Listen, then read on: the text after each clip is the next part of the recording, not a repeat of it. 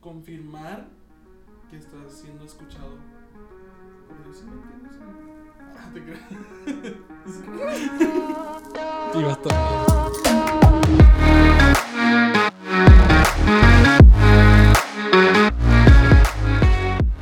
Ok, este. Hoy lo que investigué, me fui con, una, con algo que, que me gusta mucho para hacerlo más fácil. Y hoy les voy a contar la historia del Padre Pío. Yo sé que siempre hablo del Padre Pío bien machine, pero yo sé que de todos modos no me pelan. Entonces, movie, a nadie le importa. Ajá. Entonces, por eso decidí escribirlo y todo, y contarle la historia y todo lo que, lo que hace. Y la neta se me hace muy chido. Es uno de los místicos más grandes de, de toda la historia de la iglesia. Y aparte que fue muy contemporáneo, literal, fue de nuestro tiempo. Entonces, pues sí, por eso les voy a decir. Oh, cool. ¿Sale? I'm excited. Ok, yo también. Este. ok, el Padre Pío. El 23 de mayo, el Papa Juan Pablo II fue a rezar y a rendir homenaje a la tumba de quien se le conoce como el místico más grandioso de nuestro siglo. Un hombre que seguía los pasos de San Francisco de Asís, con quien compartía nacionalidad, nombre, fe y lo que tal vez es más impresionante, los estigmas. ¿Saben lo que son estigmas? Sí, ¿verdad? Que se siente lo mismo Más o menos, que siente lo mismo que quién. que Jesús. Que Jesús, ok. Ahorita de todos modos lo voy a explicar para que quede más claro, pero más o menos por ahí va. Este. Juan Pablo II fue el que declaró al Padre Pío como santo. Sí, el que lo canonizó. Ah. Este, su cuerpo mostraba las cinco heridas de Cristo que fueron reconocidas totalmente por nuestra iglesia. Entonces, el día de hoy les contaré la historia de un santo moderno, el Papa, el Padre eh, San Pío de Pietrelcina, o mejor conocido como el Padre Pío. ¿Ok? Ok. ¿Han oído del Padre Pío ustedes? Eh, Sí, sí había escuchado, pero no me sé toda la historia. so, Ok. ¿Qué has escuchado de él? Pues eso había escuchado. De los Que se- estigmas. Que sentía lo mismo que Jesús. Algo así, pero no, no me sé a detalle como tú me lo vas a contar. ¿Y tú, Jackie? Yo he escuchado. Mi santo favorito es el Padre Pío. Mi santo favorito es el Padre Pío. Zapata. No más. Harry. No, yo tenía una película.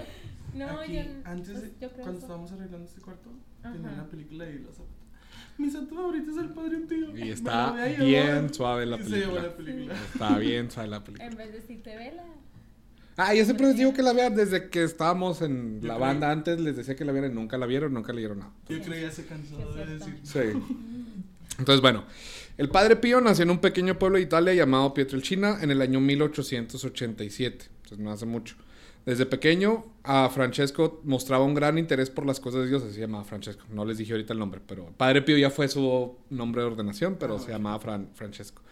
Este, mostraba gran interés por las cosas de Dios, siendo una de ellas el gran amor y dedicación por la oración. Desde los cinco años, después de una visión del Sagrado Corazón de Jesús, Francesco había decidido dedicar su vida a Dios y desde ese momento cumplió su compromiso hasta el día de su muerte en septiembre 23 de 1968. No manches, a los cinco años.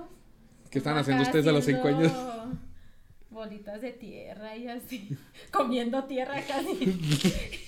Yo estaba pensando que a los 5 años yo ni al kinder podía entrar solo. Fíjate, Ay, qué hermoso.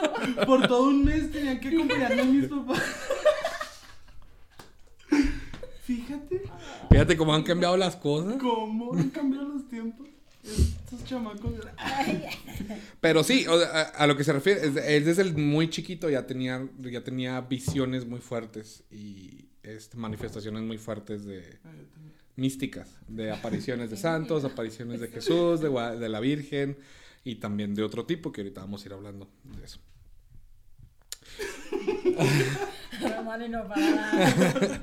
Francesco inició su entrenamiento en el seminario de Marconi y también acudió a otros seminarios franciscanos. Él es de la orden franciscana, este, de, de hecho de los ah, monjes ah, capuchinos, de, eran, son muy famosos y, y muy. Así son. Ese es el nombre. Eh, fue ordenado en 1910 a los 23 años. Bien joven. ¿A los Este, 23 años? a los 23 años, en donde adoptó ya el nombre de Padre Pío en honor al Papa Pío V. Este, de ahí agarró su nombre. Ah, el padre Pío sufrió muchas complicaciones de salud durante todo el transcurso de su vida. Un ejemplo de ello eran las altas fiebres, altas temperaturas que padecía. Este, y muchos cuentan que, lo- eh, que las personas que lo llegaron a conocer que su temperatura era tan alta a veces que ni siquiera los termómetros la podían medir. Este, entonces siempre fue un problema que tuvo, siempre, aparte de las temperaturas, o sea, siempre tuvo muchos problemas de salud, siempre estaba enfermo, siempre tenía dolores, siempre tenía algo, siempre, siempre, siempre.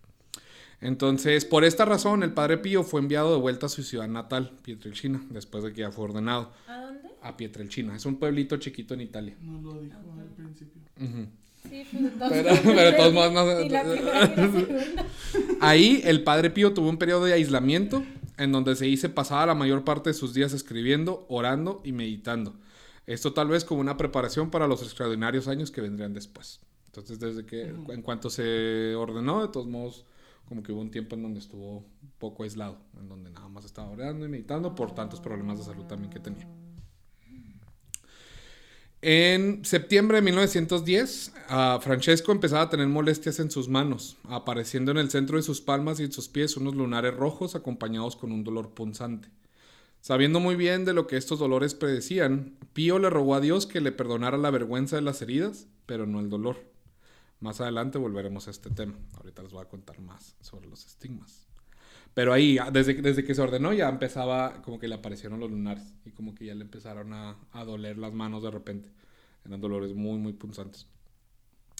Pero bueno, durante este proceso, el padre Pío tuvo que servir en el ejército italiano.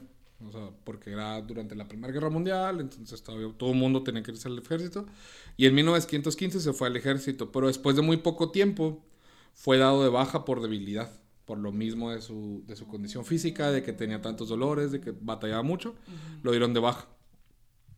Después de volver y buscando una solución para sus, dolor- para sus dolores punzantes en sus costillas, porque ya empezaba a tener dolores en las costillas, el padre Pío fue enviado al- a, a el solitario e inaccesible convento franciscano de San Giovanni de Rotondo en 1916. Era un convento que nadie, que nadie conocía, que estaba bien lejos y que nadie, o sea, nadie lo tenía en la, en la mente. En donde el clima... Primero le dolían las manos y ya le empezaron a Sí, las y le empezó a doler las costillas. Ahorita vamos a hablar de por qué las costillas. Eh, en donde el clima era un poco más cálido y se tenía la esperanza de que esto le ayudara. Este convento, que no tenía ningún interés en aquel entonces, ahora es, es lugar de una intensa peregrinación día con día. Las tempranas interpretaciones del sufrimiento al poco tiempo se convertirían en algo más. El padre Pío estaba a punto de sufrir los dolores que con gusto aceptaría, pero la notoriedad pública fue lo que encontró difícil de, to- de tolerar. La apariencia completa del estigma apareció en la mañana del 20 de septiembre de 1918, ocho años después de, de su ordenación. Acabando la misa, el padre, el padre Pío describe, durante un trance similar a un dulce sueño, estaba durmiendo, vi a una persona misteriosa. Sus manos, sus pies y sus costillas escurrían sangre. Esa imagen me aterrorizó. Poco a poco desapareció y en ese momento me di cuenta de que yo también sangraba por las mismas partes. El padre Pío tenía 31 años de edad. Cuando ya se le manifestaron totalmente. Entonces, aquí les voy a explicar ya qué es lo que son los estigmas, porque ahorita ya estamos hablando de que ya está sangrando y todo, pero les voy a explicar lo que son los estigmas porque está bien cañón. ¿Y por, por qué le pasaron al- a él? A él, ahorita aquí lo vamos, lo vamos a explicar. ¿ok? El tema de los, estigma- de los estigmas es un tema muy serio e inquietante. La iglesia es muy crítica y con justa razón muy severa antes de hablar de ello. Solo tras rigurosos estudios de médicos y teólogos se ha pronunciado positivamente en casos limitados. Los estigmas representan un signo de lo que sufrió Cristo durante la pasión y por tanto constituyen un dato teológico. Son la reproducción fiel en algunas personas de las llagas de Jesús en el momento de su crucifixión, sobre todo cuando el lugar se refiere a pies, manos, el costado, que son las costillas, y la cabeza. Las costillas fue donde le pusieron la lanza para comprobar que ya no tenía, que ya estaba muerto. En los casos aprobados por la iglesia, los estigmas son una gracia de Dios otorgada a pocos santos, son unos de los fenómenos corporales de la mística cristiana. Ahora bien, cuando la iglesia reconoce el fenómeno como auténtico, lo acepta, pero en ningún caso lo propone para ser creído como un dogma de fe. Entonces, lo que la iglesia hace es que, ok, sí te está pasando, sí, sí es, pero o sea, no es algo que, que vayan pronunciando, ni que ah, vengan a verlo, esto es, una, es algo de Dios, ni nada. O sea, la iglesia te lo acepta, pero como que la iglesia es muy reservada en eso todavía. ¿Por qué? Porque hay mucho, hay mucho detrás de eso. Por eso antes en el párrafo que estaba leyendo antes decía que la opinión pública y todo el público, o sea, eso no le gustaba al Padre Pío. ¿Por qué? Porque ya era mucho morbo, se convierte en bien morboso, se cuenta que es un milagro andando, literal. Entonces por eso como que la iglesia no, no lo empuja Oh, tanto. wow. Pero sí lo reconoce. Este. mm, Me quedé. La iglesia no canoniza a nadie tan solo por ser estigmatizado. Lo que hace la iglesia es reconocer a un santo por su ejemplar vida cristiana, tenga o no tenga estigmas. O sea, el tener estigmas no es un paso más a la santidad, ni es un dato más a la santidad, para nada. Es, es la posición de la iglesia. Pero, ¿con qué fin? Imagínate. ya sé, ¿verdad? O sea, tanto sufrimiento y todos modos, ah, Acá Tú no eres santo. Ay, ay, qué bonito, vete a tu casa. Bye. Entonces, pero ¿con qué fin con- Dios concede los estigmas? Ahí va tu pregunta. Con los estigmas Dios expresa su ah, beneplácito por la santidad de vida relacionada con la aceptación consciente de la cruz, asumida de, asumida de manera espiritual. Es pues una experiencia de dolor con tinte de alegría por la gracia recibida. Entonces, está bien raro, está bien, está bien raro y bien intenso. ¿Por qué? Porque sienten dolor. O sea, los estigmas no son nada más las heridas, o sea, tienes dolor constante como si te están literal haciendo la herida. Es constante. Pero ahorita creo que lo dice más adelante, el padre Pío agradece ese dolor. Le, gusta el dolor. Él, él, sí- él dice, él decía que él se siente feliz sufriendo. Porque por su sufrimiento ayuda a la demás gente. Y ahorita vamos a ver cómo. Ahorita vamos- está bien padre. Les digo que está bien chido, pero nunca me hicieron caso. Eh, no me gustan estas cosas. el estigmatizado recibe la el estigmatizado recibe la misión de ser profeta para recordar a los hombres las realidades importantes, como hacer ver hasta qué extremo Cristo nos ha redimido y para los que sufren se, se conformen a Cristo, ofreciendo los propios sufrimientos por la salvación de las almas.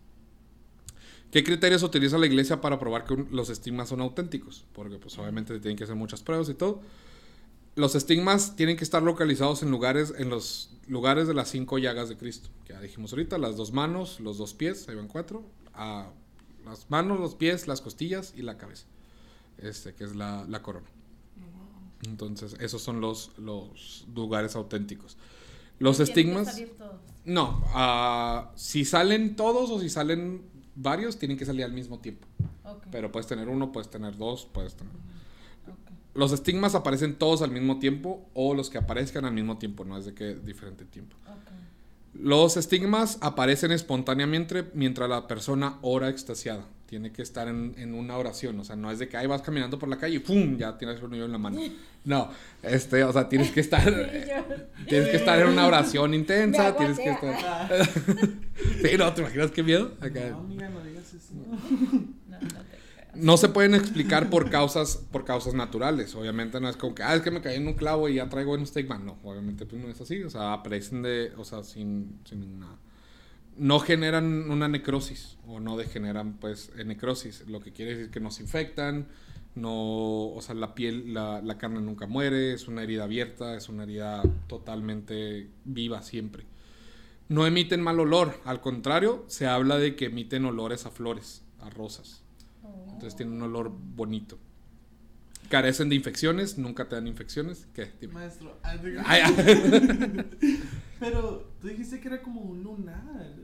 Al principio, acuérdate que cuando se, cuando empezó, que, se- que recién se, se ordenó, era un lunar apenas, que apenas le estaban dando los dolores.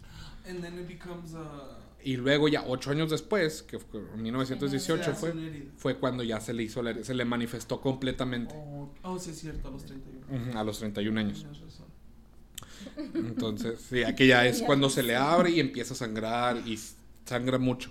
Ok. Este. mm, carecen de infección, yo les decía, sangran diaria y profusamente. O sea, siempre están sangrando. O sea, es, es, es, es una O sea, herida ya no abierta. se le cerró. Ahorita vamos a hablar de se le cerró ya antes de su muerte. Este. Se mantienen inalterados a pesar de los tratamientos, es decir, no sufre, no sufre procesos de descomposición. Este. Ya lo platicamos ahorita. Provocan una importante modificación de los tejidos. Ausencia de una perfecta e instantánea cicatrización. No, se le sal- no sale costra, no sale absolutamente nada. O sea, no, no cicatrizan. Están acompañados de fuertes dolores tanto físicos como morales, así como de participación en los sufrimientos de Cristo.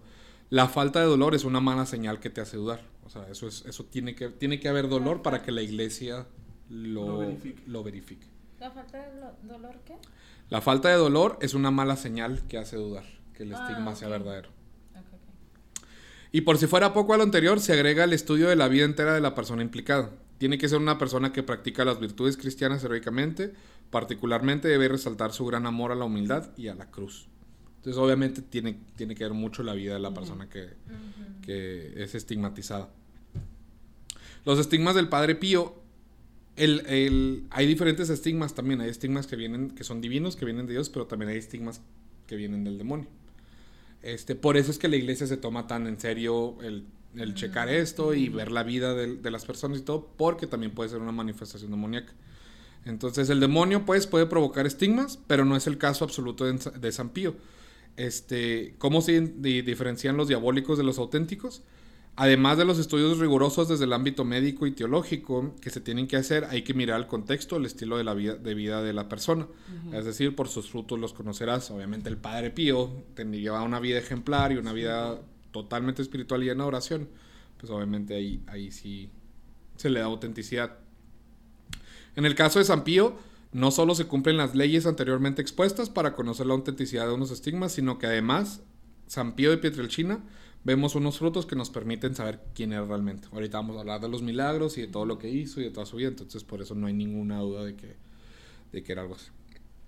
Entonces ya volviendo a la historia de San Pío, no pasó mucho tiempo antes de que se corriera la voz por todo el mundo y cientos de personas creyentes, escépticos y de toda variedad llegaban al pequeño pueblo de San Giovanni para conocer al fraile que había sido estigmatizado y si corrían con suerte poder escuchar alguna de sus celebraciones de misa. Fue tanta la popularidad del Padre Pío a que el Santo Oficio tuvo que intervenir, el Papa tuvo que intervenir y todo esto, el Vaticano, dado que dicha manifestación podía ser vergonzosa más que una bendición. Como les dije ahorita, o sea, la iglesia es muy reservada en esto, o sea, totalmente reservada. desde Entonces está dando misa y le están sangran- sangrando las manos. Ujú. Hay fotos de él documentadas en donde tiene la herida, en donde la herida está abierta. La mayoría de las, y, y es lo que no le gustaba a él. ¿Por qué? Porque hay muchísima gente morbosa que llegaba nada más para ver A sus ver estigmas. Y obviamente eran, él no era algo que, que le gustaba enseñar, o sea, pues no era algo que... Presumir. No, porque, exhibir. porque literalmente es el dolor de Cristo. Él estaba contento con llevar el dolor. ¿Pero él y con sabía? ¿Qué? ¿Qué era eso? ¿Qué era el dolor de Sí, Cristo? sí, él, él estaba totalmente contento. Pues me imagino que estando en Porque te- exacto. y todo aceptas y comprendes que te está pasando. Pero eh, todo el morbo y todo eso era lo que no le gustaba. Y tampoco a la iglesia le empezó a gustar eso. O sea, obviamente porque estás creando un movimiento bien grande de, de morbo. Entonces por eso la iglesia también tuvo una reacción muy, muy mala este, cuando pasó esto. Aquí dice, en 1922 ah, se declaró que no había señales de algo sobrenatural en el caso y se le ordenó al padre Pío que no oficiara misas y dejara de escribir. Esta fue la posición de la iglesia. O sea, la iglesia dijo, no hay nada aquí de estigmas, no hay nada sobrenatural, nada. O sea, y lo aislaron al padre Pío completamente. Entonces, esa fue la primera prueba bien fuerte para el Padre Pío porque lo quitaron totalmente de su, de su comunidad y de, de todo lo que él hacía. Y la respuesta del Padre Pío solamente fue, se hará la voluntad de Dios.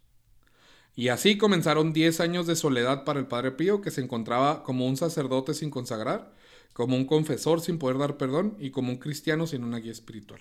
En su asilo se sumergió totalmente en su oración, en la escritura y en la lectura espiritual. O sea, imagínate que te salgan estigmas acá, que seas enviado de Dios, que seas, que tengas algo- y luego que, pum, te pongan Exacto. solo. O sea, que no te dejen hacer nada. Pesado, ¿no? So, Pero, o sea, si era parte de la iglesia todavía. No Sí, sí, sí, no, no, no lo, no lo sacaron de la iglesia, nada, sigue siendo un... o sea, Nada más en tu cuartito. Ajá, Es más escondido. bonito. Ándale, literal. Pero lo escondían como para observarlo, verlo, algo. No, pues por lo mismo para que la gente no lo viera, ¿no? Exacto, para que la gente ya, o sea, para que Ok, ok. Yo pensé la iglesia no, que en ese momento la iglesia- no lo reconoció. La iglesia lo quería esconder. Así como que... Oh, está. O sea, que internamente la iglesia sabía que sí era verdad, pero estaba creando mucho movimiento afuera que no querían, ¿sabes? O sea, estaba creando mucho morbo, estaba creando muchas Mucho cosas. Entonces, por eso la, la iglesia lo escondió, ¿sabes? Aparte me imagino mucha gente pensando que es magia o así. Exacto. Cosas. Acuérdate que la época en la que estaban, ¿sabes? la- O sea, y y todo. entiendo la iglesia, o sea, Pues la ahorita gente empieza a hablar y Que decir, alguien esté dando misa y de repente le esté sangrando las manos y así. Sí, no, ¿te imaginas? O sea, se hace... Exacto, se "Ah, hace... ¿Quién sabe qué hicieron? Ujú. Pero bueno. Entonces fueron 10 años que estuvo, que estuvo escondido, fueron 10 años que nada más estaba este, haciendo oración y él preparándose espiritualmente. Pero bueno, después de una larga década, el mandato fue levantado por el Papa Pío VI. Tras una fuerte evaluación del caso, y el padre pudo volver a tomar posesión de su ministerio.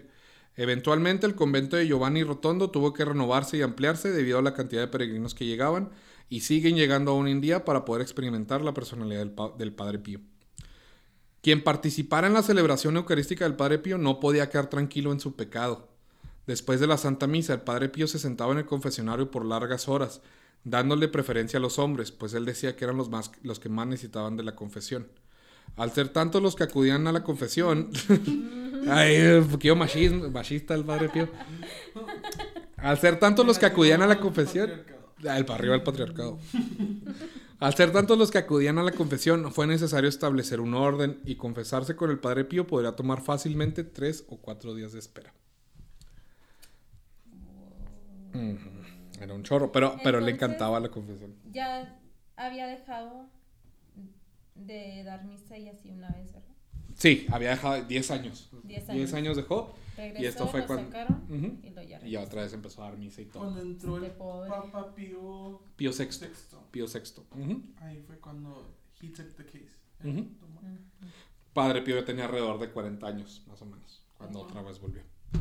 Entonces, y aquí vamos a hablar ya de todos los milagros y de los hechos, de las cosas impresionantes y testimonios que pasaron durante, durante esos tiempos. Son muchos los impresionantes testimonios y las emotivas conversiones generadas a través de las confesiones con el Padre Pío. Severo con los curiosos, hipócritas y mentirosos, y amoroso y compasivo con los verdaderos arrepentidos. Uno de los dones que más impresionaba a la gente era que podía leer los corazones de las personas. Entonces, haz de cuenta que tú ibas y si tú no estabas completamente arrepentido en tu, en tu, en tu confesión, no te daba la absolución. Si tú nada más ibas a verle lo- los estigmas y todo, él sabía. Y te corría. Y era, sí que era bien enojón con esas personas. O sea, como que les gritaba y todo, porque sabía, o sea, él sabía tu intención. Este, una vez se le preguntó al padre por qué echaba a los penitentes del confesionario sin darles la absolución, a lo que él respondió, los echo, pero los acompaño con la oración y el sufrimiento y regresarán. ¿Sabes? O sea, como que era tanto el dolor que les daba a las personas por no darles la absolución, que hacía que se arrepintieran, ¿sabes? Y regresaban. El enojo era solamente superficial. A un hermano le explicó una vez, hijo mío, solo en lo exterior he asumido una forma distinta. Lo interior no se ha movido para nada. Si lo hago así, no se convierten a Dios. Es mejor ser reprochado por un hombre en este mundo que ser reprochado por Dios en el otro. ¿Sabes? Entonces, ¿para qué te va a dar la absolución ahorita si realmente no estás a- arrepentido y ya te va a ir peor? ¿Sabes? Entonces, está bien padre, como que está bien chido eso.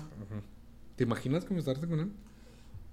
¿Te imaginas que te digan, Mm. "Bye"? Nah, ahora me dijo, no cáigale. Váyase. Usted no está arrepentido de nada. Miedo. Un ejemplo de ello, ya se va, ahí va, mira, ahí va de hecho. Un ejemplo de ello sucedió el día que el padre se encontró con un joven que lloraba sin importarle el gentío que lo rodeaba. El padre se le acercó y le preguntó el porqué de su llanto. El muchacho respondió que lloraba porque no le había dado la absolución. El padre Pío lo consoló con ternura diciendo, Hijo, ves, la absolución no es que te la he negado para mandarte al infierno, sino al paraíso. Wow. ¿Sabes? O sea, como que... Sí, o sea, si le dan la absolución y el joven sigue en su pecado. pues, Exacto. No se gana. Sí, no, nada, no, no, no se gana el perdón realmente. Entonces-. San Pío pasaba de 12 a 18 horas diarias en el confesionario, por plazos de 2 a 3 semanas sin descanso, para toda esa gente con tan- que tanto deseaba ser absenta por él. A muchos que acudían a él para pedir su intercesión en momentos de necesidad, el Padre no faltaba en darles una mano con su oración. En una ocasión contaba un monseñor que a un campesino conocido de él, el cual vino un fuerte y repentino dolor de muelas una noche, se está bien padre. En su desesperación por sentirse que el padre no había escuchado su súplica de intercesión, tomó un zapato y lo arrojó contra el cuadrito en el que estaba la foto del padre Pío. Pasado el tiempo ya y habiendo olvidado el gesto irreverente, fue a confesarse con el padre otra vez, el cual le replicó en el confesionario. ¿Y todavía tienes coraje después del zapatazo que me diste en la cara? ¿Sabes? Así como que sabía el padre Pío que le había reclamado y que le había aventado el zapato. O sea, pero esto ya fue de tiempo después, o sea, de que se le ha pasado el dolor y que ha pasado eso. Este. Wow. Una de las curaciones más conocidas del Padre Pío fue la de una niña llamada Gema, que había nacido sin pupilas en los ojos. La abuelita de esta la llevó a San Giovanni Rotondo con la esperanza de que el Señor obrara un milagro a través de la intercesión del Padre. El Padre la bendijo y hizo la señal de la cruz sobre sus ojos. La niña recuperó la vista, aunque el milagro no terminó ahí. Gema vio desde ese momento sin nunca tener pupilas. Ya de adulta, Gema entró en la vida religiosa. O sea, sin tener pupilas pudo ver. O sea, y es un milagro que está comprobado y es un milagro que está documentado por el, por el Padre Pío. Wow, wow, beautiful. wow, wow, wow. Ah, que ah, se hizo religiosa, pues está. Ajá. Ah. ah, apenas vamos empezando, show.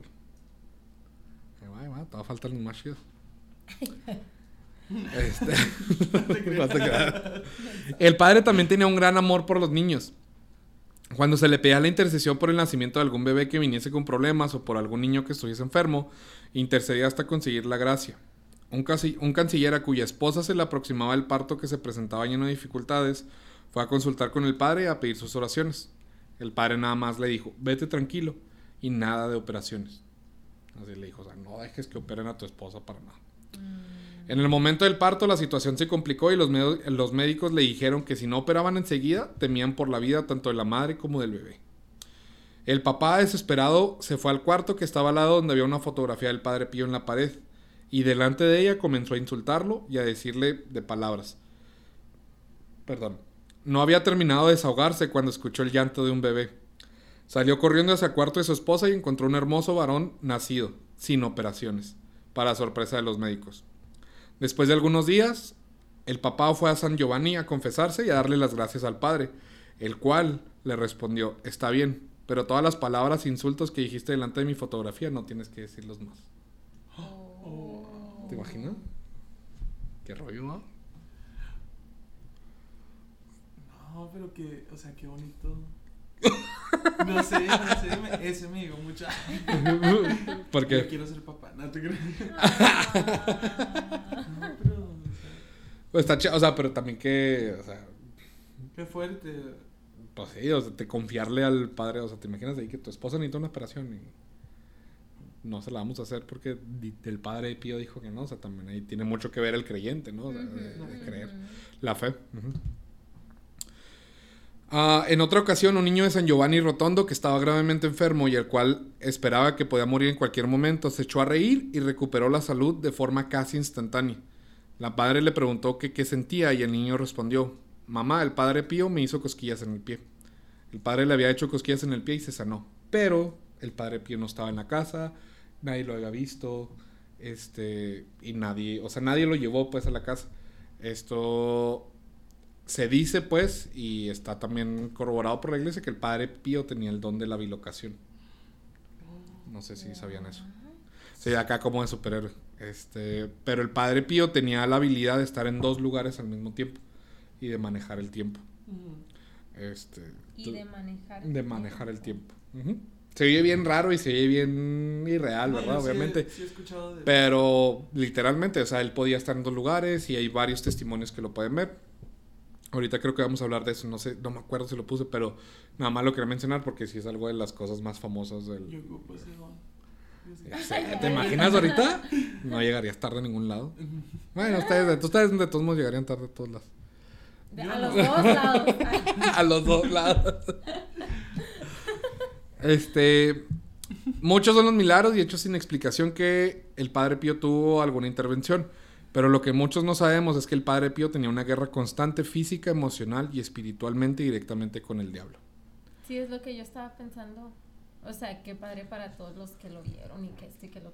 Pero imagínate tú ser él y. Ay, no, oh, no, me da Pues- mucha. Y aparte, acuérdense, o sea, acuérdense de todo esto. O sea, él sufría todos los días por las estigmas. O sea, el, el dolor de los estigmas nunca se fue. Siempre tenía dolor. Siempre, siempre tenía dolor. Entonces, imagínate. No, y luego cuando sirves a Dios, cansancio. el diablo te ataca, imagínate. Exacto. Sí, ahí va. Ajá, ajá. En sus escritos y cartas, el padre Pío cuenta innumerables ocasiones en las que había sido atacado por el mismo Satanás, o como él lo llama, el logro. El padre Pío nos cuenta que Satanás se enojaba demasiado, ya que él, él intentaba arrebatarle cuanta alma pudiera de sus garras. En varias ocasiones el diablo se le aparecía como un gato negro o un animal repugnante con intención de asustarle. En otras, se manifestaba como mujeres desnudas y muy atractivas para poner a prueba su castidad. Sí, de todo, de todo se le apareció. O sea, dice o sea, que... fue tentado. Sí, fue tentado, de todo se le aparecía, o sea, como mujeres, como animales, como el diablo en sí. O sea, el, el Papa en una de sus cartas, el Padre Pío, dice que, o sea, que se le aparecía en su forma. O sea, como es el diablo. Deshazte de tu gato. Ay, Ay, ay, sí. nah, ese, gato está, ese gato está bonito, el que se le aparecía estaba feo. La She's sombra an está negra. Eso no quiere decir que sea el diablo. Ahí dijo. Un- no, No, el que se le o a él. el que se le aparecía a él, pero no quieres, no crean que los gatos negros son malos. Ya aquí Daniel ya. Satanás incluso trató de engañar al fraile apareciendo bajo la forma de su superior provincial, de su director espiritual e incluso de Jesucristo, de la Virgen María o de San Francisco de Asís. O sea, tanto así, ¿sabes? O sea, tanto así se le trataba de, sacarlo de, quicio. Y para hacer frente a esto, San Pío tuvo que aprender una regla de oro, de la que ya habla Santa Teresa de Jesús, que hay como una cierta timidez cuando la Virgen o el Señor se aparecen. O sea, esa es la regla de oro que él dice.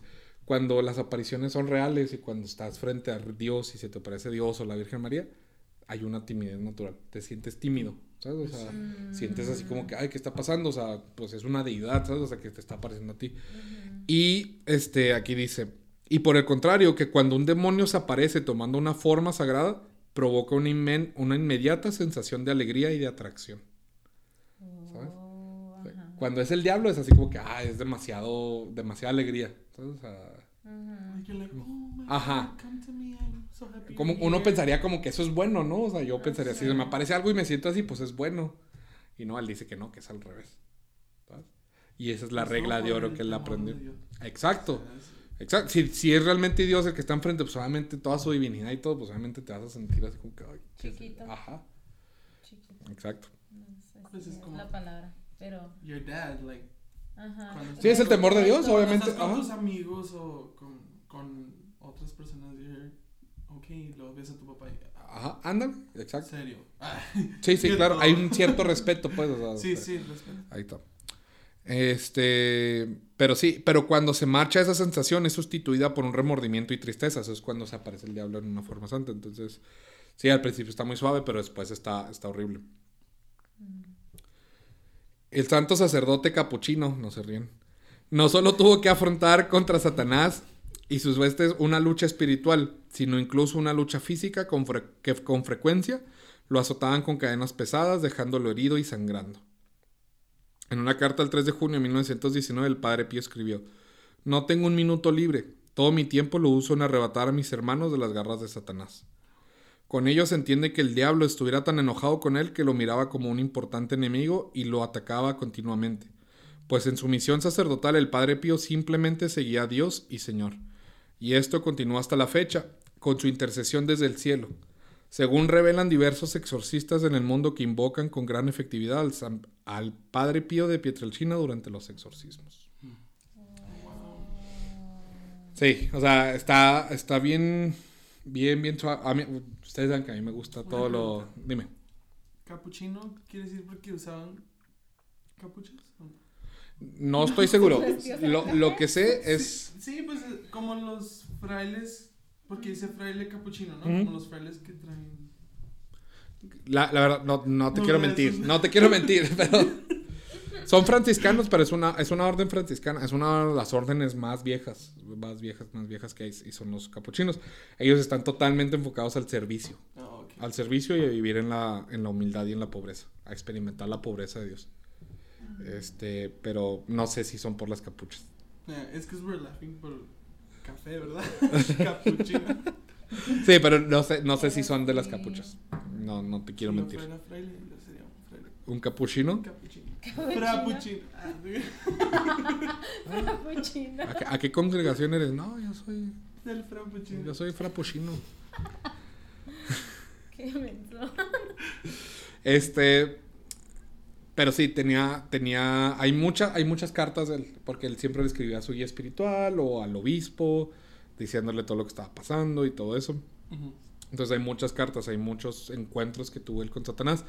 Este, de hecho decían que muchos de los, de los padres que vivían con él, este, que hasta en algún momento le, le dijeron que si podía bajarle un poquito el ruido en las noches porque estaba asustando a los otros sacerdotes. ¿El rollo? ¿Cómo? Ajá, o sea, que si podía bajarle al volumen de, de las peleas. Porque todas las noches tenía peleas, todas las noches tenía confrontamientos y los otros sacerdotes estaban asustando. Así, o sea, ya llegó a ese punto, ¿sabes? De que, oye, no puedes bajarle. Y así como si fuera algo normal, ¿sabes? Que Pero, pero ellos escuchaban ellos escuchaban todo, ellos escuchaban todo Nada lo que pasaba. él, ¿no? nada más a él. O sea, esa es mi pregunta. Lo Pues es que se oía no mucho estaba- ruido. No, se, se oía ruido y oían a Satanás. o- ah, es que les digo, a veces eran animales, a veces eran todo. Entonces se oía, o sea, había mucho Se ruido. oía con lo que él se peleaba. Ajá. O sea, por ejemplo, si era un Exacto. gato, el gato le decía. Exacto. Ujú. Ay, ¿Cómo? Ay, te salió igualito. ¿Cómo? Ah, te salió igualito, eh, machín. Hasta me asusté. Sí. no te creas. Aquí en el YouTube. De hecho, ahorita lo que voy a seguir haciendo es este que tenía una cercanía extrema con su ángel de la guarda. Antes de contarles esto, hay una historia que no puse, pero hay- es una de mis favoritas, que cuando estaba en el templo, estaba haciendo oración y en eso de repente nada más voltea así para arriba y hay muchos demonios chiquitos viéndolo. O sea, como que ya sabía, ya se lo esperaba y sí, lo empiezan a atacar y lo empiezan a golpear físicamente. Este, en ese momento no, no tomaron forma de animales ni nada. El Padre Pío dice que tomaron su forma de demonios como, como eran. Entonces, que en esa vez, como que sí, sí, sí, sí sintió mucho miedo y empezó a llamar a todos los santos del cielo para que lo ayudaran. Eh, siempre hacía eso empezó, y nadie llegó. Y que cuando ya se estaba desesperando, le habló a su ángel de la guarda para que le ayudara.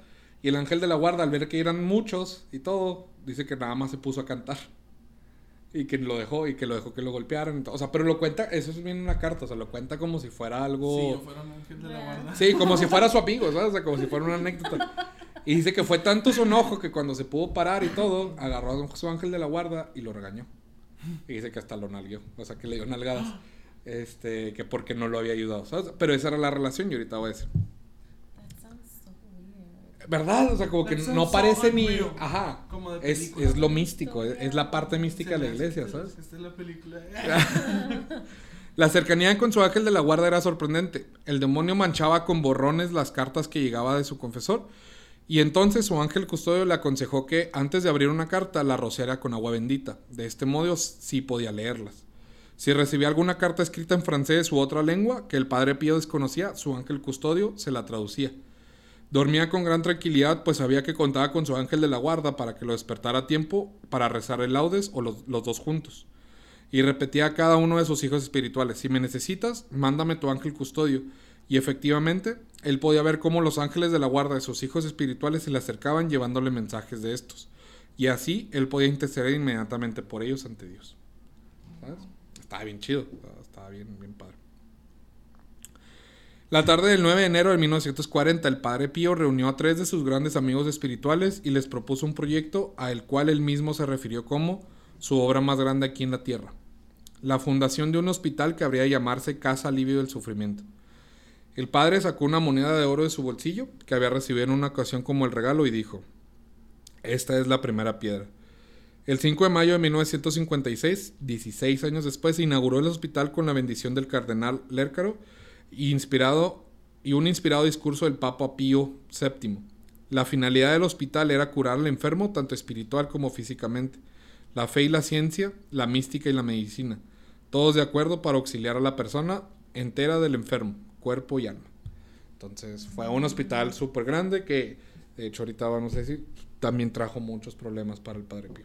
Se le acusaron de muchos males manejos y total, creo que terminaron quitándole la administración de, No eso. entendí, entonces hicieron ese hospital para que él lo manejara.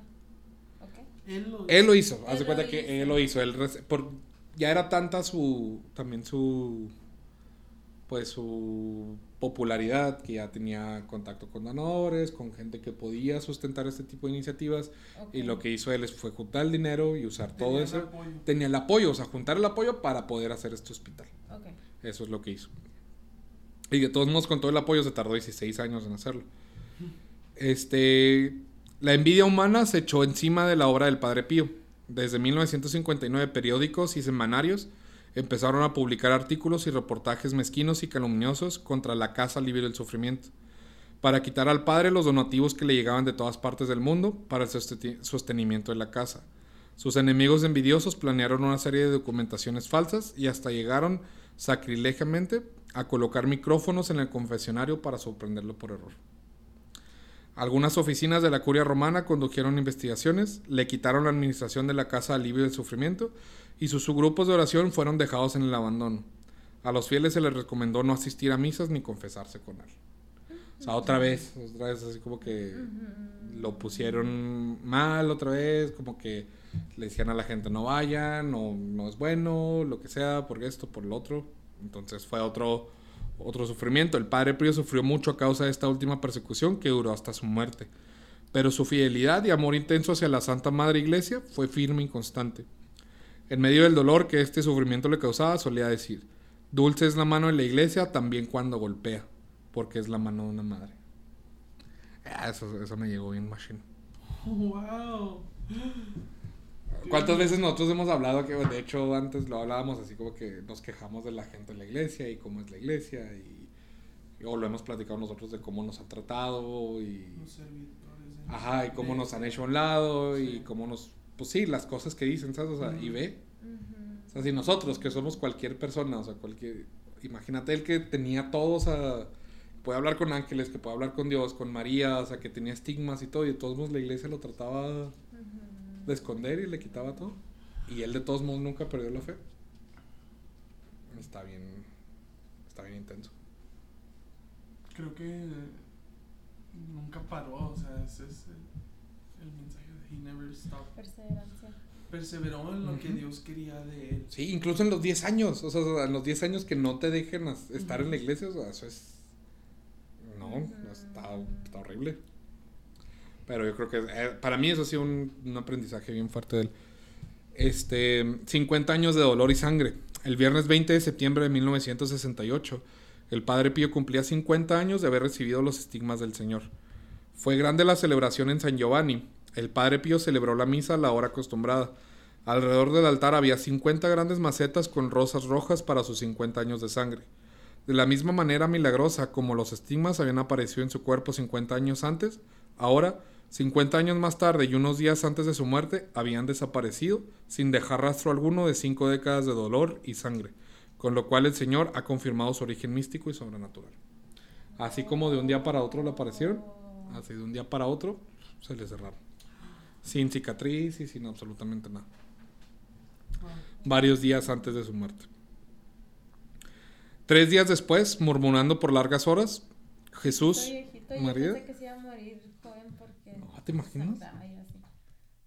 O sea, el shock de tu cuerpo, porque aunque sea místico, tu cuerpo es real. O sea, Ujú, es Exacto. Hay algo físico. físico. Pues sí, hay algo físico, pero creo que lo que a él le pasaba era sobrenatural. Pues sí, eso, eso, eso, eso confirma la sobrenaturalidad del, Ajá. del Por milagro. eso, eso pero sí yo me, me imaginaba que se iba a morir y a los 40 años. Es mucho. Sí, sí. Y aparte por toda su salud, que siempre fue un problema. Eso, ¿sabes? ajá. O sea, Como que no iba a durar. Murmurando por largas horas, Jesús, María, muere el Padre Pío el 23 de septiembre de 1968, varios días después de que le desaparecieron los estigmas. Los que estaban presentes quedaron largo tiempo en silencio y en oración. Después estalló un largo e irrefrenable llanto. Perdón. Los funerales del Padre Pío fueron impresionantes. Se tuvo que esperar cuatro días para que las multitudes pasaran, pasaran a despedirlo. Se calcula que más de 100.000 personas participaron en el entierro. Un día una persona preguntó al padre, ¿Jesús le mostró los lugares de sus hijos espirituales en el paraíso? El padre Pío respondió, claro, un lugar para todos los hijos que Dios me confiará hasta el fin del mundo. Si son constantes en el camino que lleva al cielo, es la promesa que Dios hace a este miserable. ¿Y en el paraíso estaremos cerca de usted? El padre Pío contestó, ah, tontita. ¿Y qué paraíso sería para mí si no tuviera cerca de mí a todos mis hijos? La persona le contestó, pero yo le tengo miedo a la muerte. El padre Pío le dice, el amor excluye el temor. Le llamamos muerte, pero en realidad es el inicio de la verdadera vida. Y luego, si yo les asisto durante la vida, cuanto más los ayudaré en la batalla decisiva. El 18 de diciembre de 1997, su santidad Juan Pablo II lo declaró venerable. Este paso, aunque no tan ceremonioso como la beatificación, es ciertamente la parte más importante del proceso.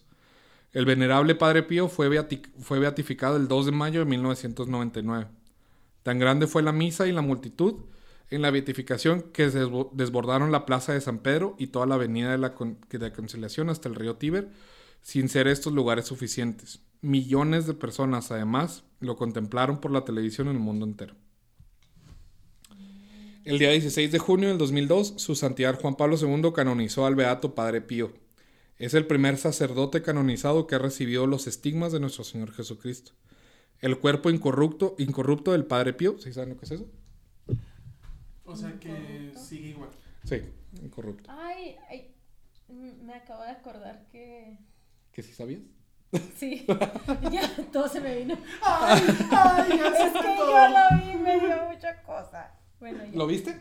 ¿Al Padre Pío? Mm, ¡Qué chido! ¿Dónde? Sí, en el Vaticano está en su, pues, su tumba, su, en una Su. Vitrina. caja Ujú, Ahí está. eh, de vidrio, así, lo puedes ver. Completo, así, el cuerpo completo. Qué fregón. Chequi. ¡Ah! me da mucha cosa. ¿Por qué? Pues qué bonito poder haberlo visto. Qué bonito. Aquí todavía, dice, todavía decía que su cuerpo estaba en San Giovanni Rotondo, duró ahí un tiempo en donde fue la, la donde eh, sirvió toda su vida y ahorita ya está obviamente en la, en la capilla de San Pedro, de, ah, en el Vaticano. Pero así es, esta es la historia del Padre Pío, obviamente está resumida todavía, yo sé que fue mucho, pero de todos modos está resumida, hay muchísimas historias, hay muchísimas cosas que... Bastante Que- interesante. Wow, wow, wow. Sí. Hay un chorro de historias, hay, un- hay, hay muchos, muchos milagros y muchas cosas que no pude poner aquí. Sea, de hecho, ha sido uno de, la- o sea, de los que más han tenido que, que corroborar y de los que más milagros ha tenido bajo su, su, su nombre y todo. O sea, que, que tienen que corroborar todavía porque ha sido muchísimos. Aparte de que ha sido el más contemporáneo, uno de los más contemporáneos. Sí, porque saben mucho de él. ¿verdad? Ujú. Muchísimos, está Que muy es documentado. Raro. Ajá. Está muy, muy documentado. todo. Mucho detalle. Eh, pero sí, este, esta fue la historia del Padre Pío y por eso me gustó mucho. No sé qué piensan, qué les pareció. Me gustó, me gustó. Bueno, Sí, está muy no sabía todo, todos esos detalles. O sea, yo sabía que sentía o tenía los estigmas, pero no sabía por todo lo que había pasado. A mí, a mí, yo siempre les he dicho que a mí lo que me gusta de la iglesia es lo místico y todo esto que, pues todo este tipo de cosas, ¿sabes? Y el Padre Pío es así como que Tiene todo eso. tiene todo eso, ¿sabes? Su Obviamente. Y, y- pero dentro de todo eso, o sea, siempre tiene, o sea, no creas que, ay, me peleé con el Satanás, no, o sea, siempre tenía una, Enseñanza. una enseñanza, sus cartas están súper fregonas, ¿sabes? O sea, por eso el obispo le gustaba mucho recibir sus cartas, porque él ya sabía, ¿sabes? O sea, ya sabía que se peleaba con el sacerdote, pero como que la actitud que él tenía después de esas peleas era por eso. Y de hecho los estigmas, o sea, él siempre decía, o sea, déjame el dolor, pero, o sea, que la, que no me vean, ¿sabes? O sea, que no me vean sufrir, que no me vean nada. Otra cosa que puse, que, que no puse pues, pero que también es, él tenía, como era capuchino y como era franciscano, él, él- su, su voto de... su- como era capuchino, este no tiene leche, pero... Su voto era de pobreza totalmente, entonces eh, y él lo reflejaba en, obviamente en su forma de vivir y todo, y en la comida, ¿sabes? O sea, él también era muy consciente de, de comer muy poco, Mm, de, de vivir totalmente humilde y todo eso, entonces... Sé qué No soy. No soy. Qué menso. Pero sí, Oh, wow. ¿No sabes si sus, su dolor fue empeorando? No, no se dice que empeoró, se dice que desde el primer día que las tuvo, fue- siempre fue punzante, así se maneja, o sea, como que es un dolor punzante. O sea, lo que se te... Cuando los estigmas se te aparecen, lo que se te aparece es lo que te va a pasar siempre que te pasen, ¿no? Es que, Es es que no era, no era como que le aparecían y le desaparecían. O sea, él Los siempre tenía. los tenía. El dolor a veces Ajá. llegaba, se hacía más intenso cuando hacía oración. Cuando, Ah, estaba, cuando estaba haciendo misa, cuando estaba confesando, era, era más intenso. When you would get more spiritual. Exactamente. Ahí se, se acentuaba más, pero siempre había dolor. Siempre había dolor y siempre sangraba. Yo siempre, las fotos que hay siempre se ve con, Banda. con, ajá, con vendas. Imagínate el de las costillas. Imagínate el de los pies. Ay, no, no, no, no. Está. Pero no se tenía que poner perfume porque olía a rosa. Olía a siempre. El de la cabeza. El de la cabeza. ah, sí. Cabeza. Todo, todo, es que Entonces todo. sí traía el capuchino. que no se le viera. Ahí sí, ahí se traía el capuchino para eso. No, yo me pondría una bandana. Ay. No, no. Un sombrero acá, cabuja. ¿Qué, qué, qué harían si ahorita hay alguien así? O sea, ¿Alguien que no fuera yo? sí, alguien que no fuéramos, que fuera un sacerdote aquí en el paso. Que ahí, que te- tiene los esquemas, ¿le creerían? Mm, Al padre Arturo sí. No te creas. Ay, qué bonito. No, no juegues. No, no, o Dice, sea. no te creas, no le No, creo o sea- tampoco. No, no porque sea el padre Arturo. O sea. Para mí necesario, believe. Es que está difícil, ¿no? Como, Mm, como que lo verías y se- no hace lógica en tu cerebro. El primer, el primer instinto sería ir a verlo, para mí, yo creo. para ver lo que yo siento. Creo Sí, que sería. Lo que yo siento es básicamente lo. No, bueno. Pero se me hace que sería más fácil para nosotros creerlo que Otra persona. Claro. Que alguien que no cree. Random. Ajá. Alguien que no es parte de nuestra iglesia. Y lo más ahorita, ¿te imaginas? O sea, sería viral en Sí. segundos, o sea, literal. Sí, de que- claro. Ah. Más que Fitpa, obviamente. Disculpame, eso es viral para mí. Y te fuiste con el peor acá. Este, pero sí, o sea, inmediatamente, ¿sabes? Inmediatamente. Porque, like, Eso es lo más viral para mí. CNBC, CBS. Sí, o sea, nada de eso. era- No, FitFam. FitFam. Bueno, Pero sí. Y querían si, querían si Ah, ustedes, o sea, ¿te imaginas que un día acá? Ay, no, yo no me quiero imaginar Ay, ya eso. sé. A No mí sé. sí me da mucho miedo eso. Yo, yo- a mí se me hace bien raro como en el sufrimiento encontraba la alegría. ¿sabes? O sea, eso no lo entiendo.